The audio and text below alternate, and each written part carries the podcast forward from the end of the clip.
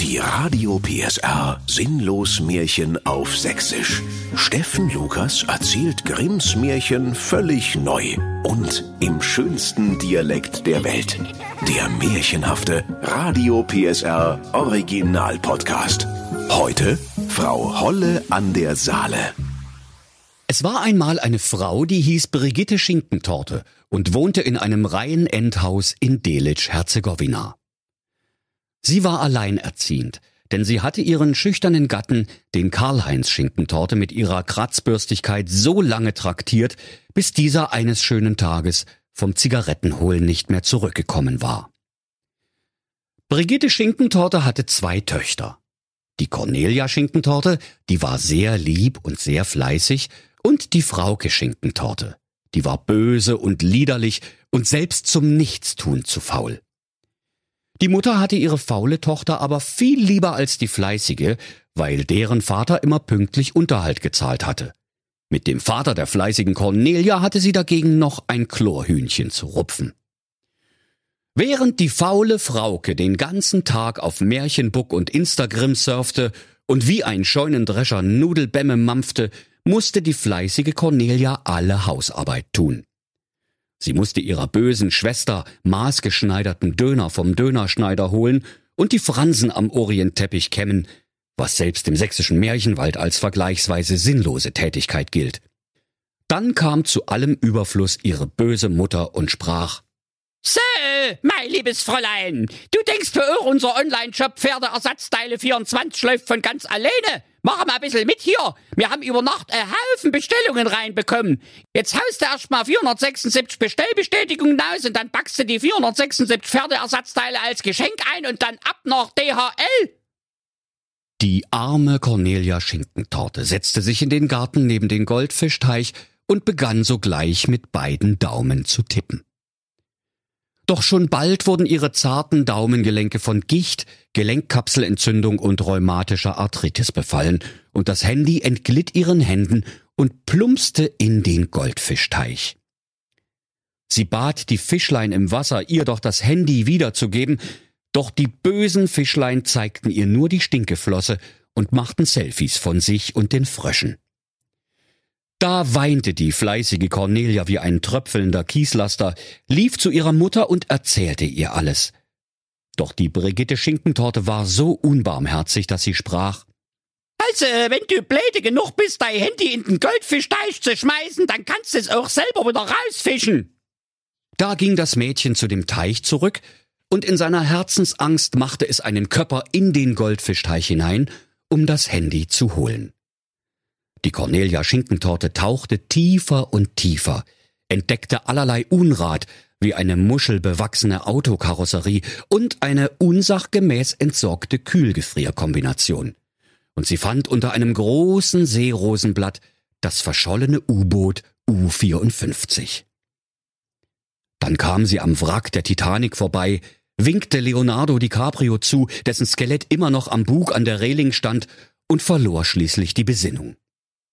Als das Mädchen erwachte und wieder zu sich selber kam, da war es im sagenumwobenen Industriegebiet Leuna, inmitten der lebensfeindlichen Salzwüste Sachsen-Anhalts, wo die Sonne sicher gerne geschienen hätte, wenn nicht vieltausend rauchende Schlote den Himmel in den lieblichsten chemischen Farben verdunkelt hätten.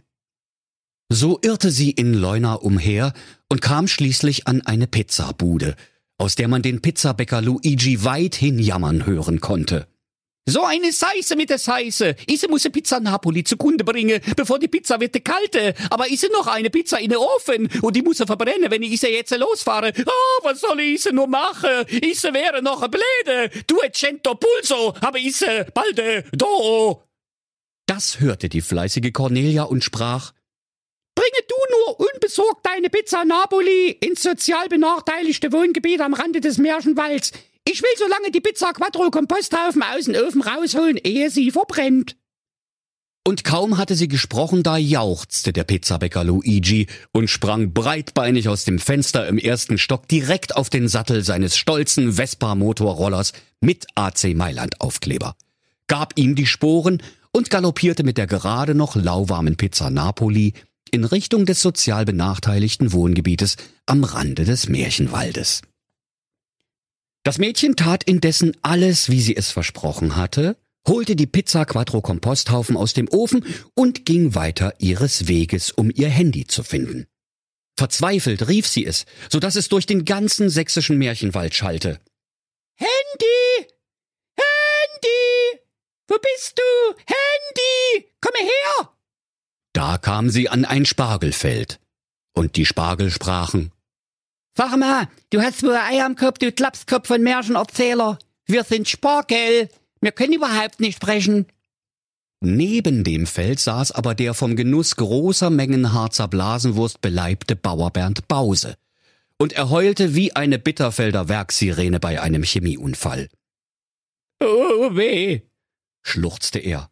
Was mache ich nur ohne den treuen Milosch, den Pavel und den Pjotr, meine hochqualifizierten Spargelingenieure? Sie werden von der bösen Königin Corona in Nordpolen gefangen gehalten. Oder anders gesagt, die hocken in Danzig und werden ranzig. Da sprach das gute Mädchen.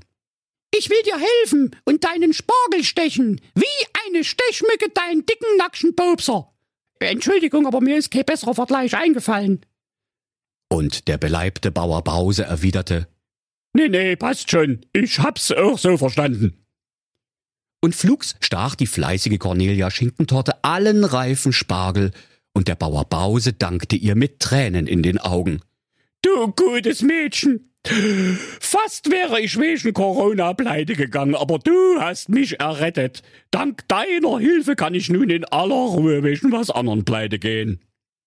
Da ging die Cornelia weiter und kam an ein kleines Biotop, das die Grafen von Leuna angelegt hatten, um sich von der Märchenpresse als Naturschützer feiern zu lassen, während an allen anderen Ecken und Enden der petrochemischen Märchenwaldindustrie giftige Plörre aus den rostigen Rohren sickerte.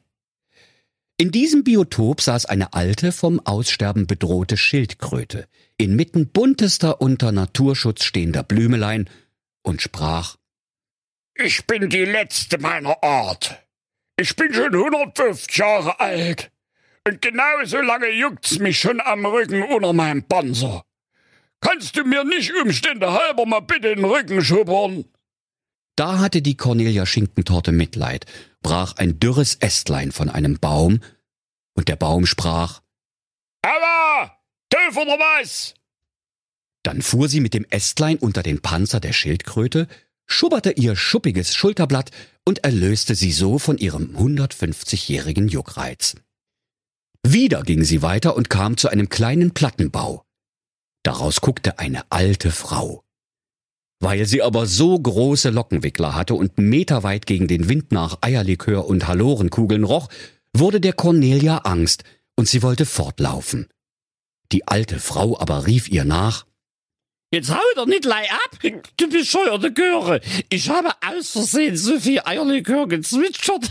Ich bin voll wie der Mufti von Moskau am Stalin-Geburtstag. Wenn ich mein Bett selber aufschüttel, falle ich immer aus dem Fenster. Und mein Schlafzimmerfenster ist im dritten Stock. Ich brauche manchmal zwei Tage, bis ich wieder oben bin. Und übrigens, ich bin die Frau Holle an der Saale und wenn du meine Betten aufschüttelst, so dass die Federn fliegen, dann schneit's in Oberwiesenthal. Da staunte das Mädchen und fragte, Dann schneit's in Oberwiesenthal? Echt jetzt? Im Sommer auch? Da verdrehte die Frau Holle an der Saale genervt die Augen und sprach nach einer peinlichen Pause, Ach, halt doch einfach deine Klappe! Mein Märchenwald, meine Regeln und außerdem niemand mag Klugscheißer. Und weil die Alte ihr so gut zusprach, so fasste sich Cornelia ein Herz und begab sich in ihren Dienst.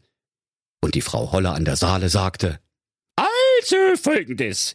Wenn du meine Müsli-Schüssel gespült hast, dann kannst du gleich das Wohnzimmer staubsaugen. Ich hab zwar keinen Staubsauger, aber im Besenschrank neben dem Schruber, da wohnt der Ameisenbär, der tut's auch. Und danach sind die Betten dran.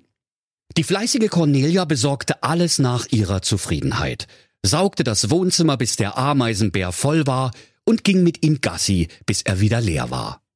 Und sie schüttelte vor allem das Bett immer gewaltig, auf das die Flöhe, die Wanzen, die leeren Halorenkugelpackungen, die angebissenen Halorenkugeln, die billigen Arztromane, die zerknüllten Tempotaschentücher, die leeren Eierlikörflaschen und die Daunenfedern wie Schneeflocken umherflogen, Dafür bekam sie auch ihr Handy zurück und sie durfte alle Tage mit dem Rabattcoupon-Sammelbuch der Frau Holle an der Saale bei McDonalds essen gehen. Eines Tages ward die fleißige Cornelia Schinkentorte sehr traurig. Sie wusste anfangs selbst nicht, was ihr fehlte, aber endlich merkte sie, dass ihr Handy-Akku zur Neige gegangen war und es im Haus der Frau Holle an der Saale keine funktionierende Steckdose gab. Da sprach sie, Ah, jetzt verstehe ich endlich, warum ichs Wohnzimmer immer mit den Ameisenbären staubsaugen muss.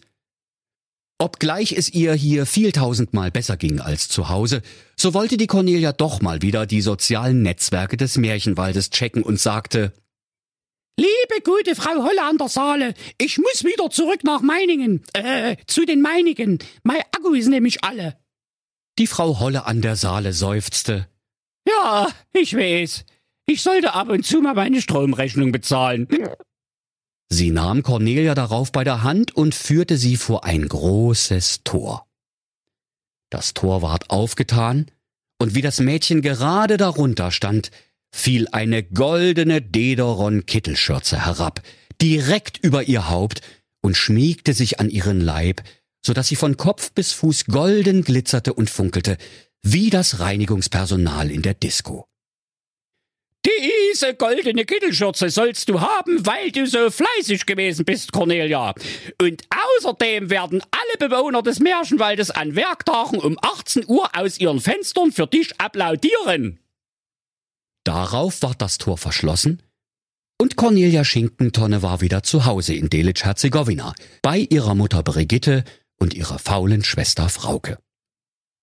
Als sie in den Hof kam, da saß der Hahn auf seiner Lieblingshenne und rief, Kikoriki! Unsere goldene Cornelia ist wieder hier! Und als die Mutter hörte, wie sie zu der goldenen Kittelschürze gekommen war, da sprach sie, Meine andere Tochter, die ist so faul und bläde, die ist ja nicht mal als Briefbeschwerer zu gebrauchen. Aber vielleicht kann ich die ja auch zur Frau Holle an der Saale schicken, dann wird vielleicht doch noch was aus der. Die faule Frauke musste sich nun auch an den Goldfischteich setzen und Bestellbestätigungen für Pferdeersatzteile tippen. Und weil sie dafür zu faul war, schmiss sie einfach ihr Handy in den Teich und tauchte hinterher. Sie kam, wie schon Cornelia, in das in allen radioaktiven Farben strahlende Industriegebiet Leuna inmitten der undurchdringlichen Salzwüste Sachsen-Anhalts. Als sie zu der Pizzabude des Luigi kam, hatte der schon wieder das gleiche Problem. Entweder eine kalte Pizza ausliefern oder die andere verbrennen lassen. Da sagte die faule Frauke, Mach dir keinen Kopf, Luigi, kümmer du dich lieber um deine Pizza Quattro Komposthaufen im Ofen. Ich bringe die Pizza Napoli ins sozial benachteiligte Wohngebiet am Rande des Märchenwaldes. Da war's der Pizzabäcker zufrieden. Er dankte dem Mädchen und ging in seine Backstube. Doch die faule Frauke dachte gar nicht daran, die Pizza auszuliefern. Stattdessen stopfte sie sich alle Pizzastücke gleichzeitig in den Mund, machte ein Selfie von sich, das sie sogleich auf dem sozialen Netzwerk der Gebrüder Instagram hochlud und mit dem Hashtag sieben Stück Pizza auf einen Streich Challenge markierte. Bald kam sie danach zu dem Spargelfelde und die Spargel sprachen, mal, Märchenonkel, hast du Tomaten auf dem Ohren oder was? Wir haben dir schon mal gesagt, ein Spargel kann nicht sprechen. Und als auch der arme Bauer Bause der faulen Frauke sein Leid geklagt hatte, so dachte sie gar nicht daran, dem verzweifelten Manne zu helfen, sondern riss zwei Spargel aus der Erde, schob sich die beiden länglichen Gemüse in die Nasenlöcher, schielte dazu und lud ein Selfie inklusive des Hashtags Nasenspargel Challenge auf Instagram hoch. Dann kam sie zu dem Biotop, in dem die vom Aussterben bedrohte 150-jährige Schildkröte hauste. Und weil sie von Herzen bescheuert war, rief sie, Oh Blüm, da geht mir total inner ab. Das gibt bestimmt ein geiles Foto bei Instagram. Und sie riss all die wundervollen unter Naturschutz stehenden Blümelein mit Stumpf und Stiel aus, um sich einen albernen Haarkranz für das Foto zu flechten, und sie sprach, Na herrlich, hier steht ja sogar ein Hocker. Und sie setzte sich auf die 150-jährige vom Aussterben bedrohte Schildkröte und machte ein Selfie für Instagram. Bevor sie ging, schrieb sie noch schnell mit ihrem dicken Glitzer-Edding I Love Robbie Williams auf den Panzer, der unter ihrem Körpergewicht nunmehr tatsächlich ausgestorbenen Schildkröte. Als sie vor dem Plattenbau der Frau Holle an der Saale kam, trat sie gleich in ihren Dienst. Am ersten Tag gab sie sich Mühe, war fleißig und brachte 14 Beutel voll Eierlikörflaschen zum Alteierlikörflaschencontainer, denn sie dachte an die goldene Kittelschürze, die sie ihr schenken würde. Am zweiten Tag aber wurde sie schon faul, wie ein lang verschmähter Kopfsalat im Gemüsefach. Sie schüttelte auch der Frau Holle das Bett nicht, dass die Federn aufflogen, weshalb es den ganzen Sommer über in Oberwiesenthal nicht schneite. Das ward die Frau Holle bald müde und sie sprach, Ich weiß nicht, wie ich ohne dich zurechtkommen soll, aber ich will's mal versuchen. Du bist gefeuert. Die faule Frauke war das wohl zufrieden und meinte, nun würde die Alte endlich mit der goldenen Kittelschürze um die Ecke kommen. Die Frau Holle an der Saale, die bis zu ihrer Geschlechtsumwandlung als Major Holle beim Wachregiment Ingo Dubinski gedient hatte, zog sich ihre alten Militärstiefel über ihre großen, haarigen Füße und führte auch das faule Mädchen zu dem Tore. Als sie aber darunter stand, fielen statt der goldenen Schürze ein Eisbeutel und zwei Aspirin herab. Da fragte die faule Frauke, Hä? Was soll ich denn mit den Gelimpe? Und die Frau Holle sprach, Na warte nur mal ab, du kriegst doch noch was. Dein Arbeitszeugnis. Und damit das der Wind nicht wegweht, habe ich das für dich in eine schöne polierte Steinplatte gemeißelt. Und kaum hatte die Frau Holle an der Saale gesprochen, da fiel die schwere Steinplatte herab, direkt auf die Rübe der faulen Frauke Schinkentorte. Danke für nicht, rief die Frau Holle an der Saale, verabreichte ihr noch einen gestiefelten Tritt in den Hintern und schmiss das Tor krachend zu. Und die faule Frauke sprach, Aua! So eine blöde Kuh! Na bloß gut, dass ich einen Eisbeutel und zwei Aspirin hab. Und sie pfiff sich die Aspirin ein und kühlte sich das Ei an ihrem Kopf. Bald aber merkte sie, dass ihr Handy in der Zwischenzeit angefangen hatte zu blinken, wie die Reaktortemperaturanzeige vom Märchenwald Atomkraftwerk. Und als sie ihren Account bei den Gebrüdern Instagram öffnete, da sah sie, dass ihre Postings aus Leuna viral gegangen waren und sie massenhaft Likes bekommen hatte und nun im ganzen sächsischen Märchenwald weltberühmt war. Von nun an bekam sie alles gratis. Von den Gebrüdern Instagram eine Villa am See, so viel Gold, wie sie essen konnte, und einen Werbevertrag für Pferdeersatzteile und Kosmetikartikel. Da sprach sie, Na super! Jetzt muss ich mir nur noch irgendwelchen Mist auf der Rübe schmieren. Und dann rennen meine Follower wie die Zombies in die Drogerie, um sich den gleichen Mist auf der Rübe zu schmieren, klasse. Das lässt sich aushalten. Dann kam die faule Frauke heim und der Hahn auf seiner Lieblingshenne, als er sie sah, stöhnte, Kikeriki, unsere faule Frauke ist wieder hier. Und so wurde die faule Frauke als Influencerin reich bis an ihr Lebensende, und die fleißige Cornelia musste in ihrer goldenen Kittelschürze schuften, bis sie krumm und bucklig ward und kam doch nie auf einen grünen Zweig. Und als die Bewohner des Märchenwaldes hörten, wie das Märchen ausgegangen war, da murrten sie. Und sie zogen mit Mistgabeln und Fackeln zur Burg des Königs, um ihren Unmut über den Triumph des schlechten Luft zu machen. Da erschien der weise König Lothar Schuster, der Erstbeste, in seinem prächtigen Gewand, auf der höchsten Zinne seiner Burg und sprach durch sein goldenes Megafon zur Demo. Also, da kann ich jetzt auch nicht machen, Leute. Also, außerdem muss es doch immer selber. Ich mein, wer hat denn die Alte geliked? Das war doch ihr. Also, jammert nicht rum. Und du da unten mit deiner Pechfackel gehen, ist so dicht an meinen Buchsbaum, du Vogel. Dann ging der weise König Lothar der Erstbeste wieder in seinen Thronsaal, um auf seiner diamantbesetzten Playstation eine weitere Runde Fortnite zu zocken. Und die Menge vor dem Schloss zuckte mit den Schultern und verlief sich. Nur der harte Kern blieb noch beisammen und ging die sieben schwer erziehbaren Zwerge vermöbeln. Wie immer, wenn im sächsischen Märchenwald kein unmittelbarer Schuldiger zu ermitteln war.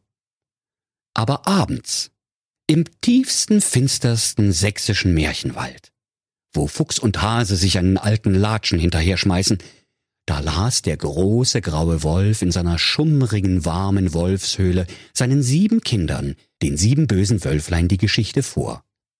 Da könnt ihr euch vorstellen, ihr lieben Kinder, wie die sieben kleinen bösen Wölflein gelacht haben. Und sie hielten sich ihre struppigen grauen Bäuchlein und riefen, Nochmal, Papi, nochmal. Das ist so schön, wenn auch mal das Böse gewinnt. Und wenn sie nicht gestorben sind, dann lachen sie noch heute. Das war ein Radio PSR Sinnlos Märchen auf Sächsisch. Der Podcast, in dem Steffen Lukas Grimms Märchen völlig neu erzählt. Im schönsten Dialekt der Welt. Alle Folgen hören Sie in der Mehr PSR App und überall, wo es Podcasts gibt. Die Sinnlos Märchen. Ein Radio PSR Original Podcast. Erzähler Steffen Lukas. Autoren Maximilian Reg und Steffen Lukas. Eine Produktion von Regiocast, deutsches Radiounternehmen.